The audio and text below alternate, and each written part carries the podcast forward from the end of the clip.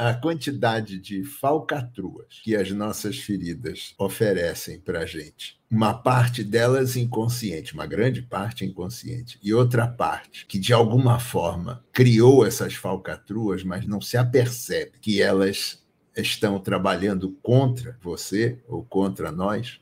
Isso, nós somos muito inteligentes, nós somos pessoas extremamente criativas. E, e, através dessa criatividade, nós inventamos muitas historinhas.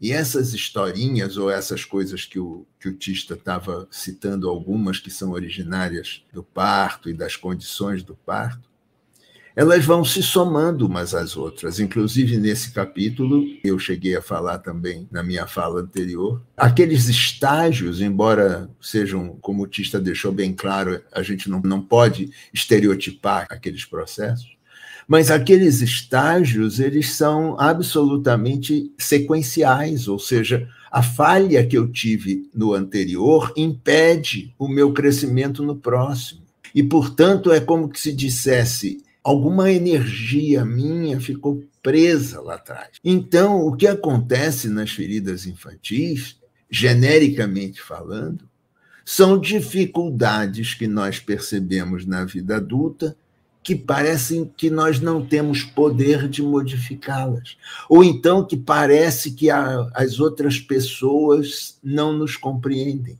Ou parece que as outras pessoas estão contra mim.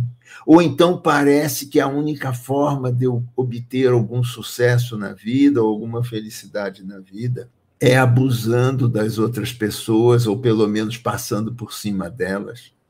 Então, tudo isso vai sendo somado e a nossa inteligência, a nossa capacidade criativa, o poder de criar, que tem uma palestra do Petro para isso, mas eu infelizmente não sei o nome de cabeça.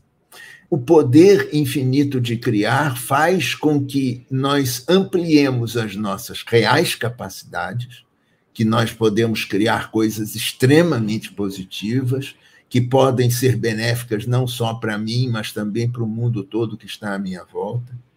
Mas também, em nome dessa mesma inteligência, nós podemos criar os nossos infernos. E criar infernos das pessoas que estão à nossa volta por nos amarem. Então, essas feridas infantis, embora eu, eu não sei se é o caso, mas elas têm vários nomes.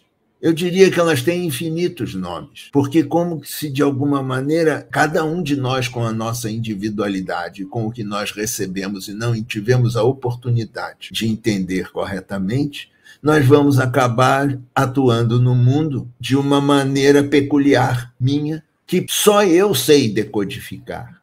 É claro que eu posso pedir ajuda no mundo, mas eu sou a pessoa certa para decodificar o processo. Como eu às vezes falo brincando, não existem bons terapeutas, existem bons clientes. Ou seja, o cliente, o trabalho do cliente é investigar. O trabalho do cliente é levantar a hipótese, dizendo: e se?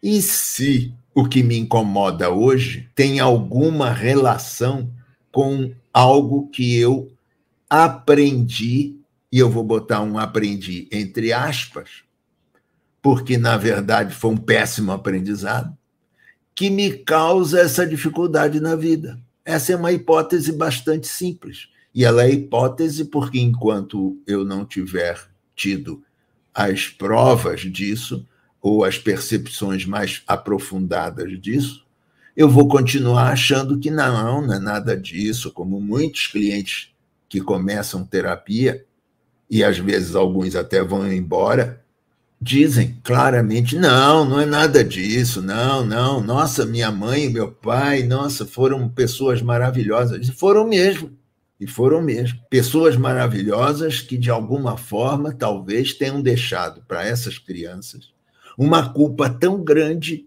que elas não têm o poder ou a capacidade de reconhecer alguns pequenos erros daquelas criaturas maravilhosas que, de alguma forma, colocaram situações tão impositivas para aquela criança que a criança não consegue ter força interna, estofo interno, para falar sobre os erros que provavelmente ela sofreu.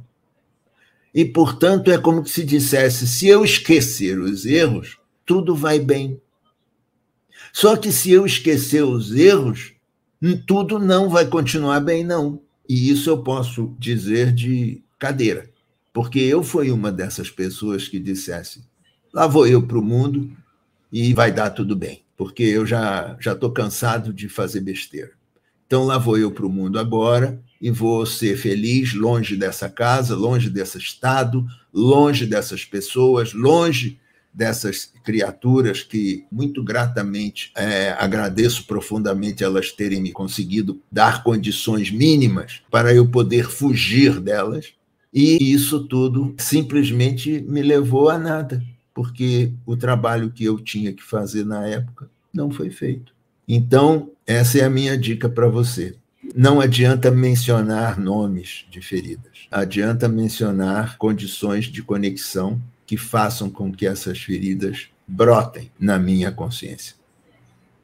O que eu quero dizer é que não precisa se apavorar, porque existe uma inteligência maior que nos orienta a fazer coisas que nem nós acreditamos que éramos capazes de fazer. Então, basta se jogar na piscina para aprender a, nadar. Agora, se eu não me jogar na piscina, provavelmente eu vou ter medo de tomar banho.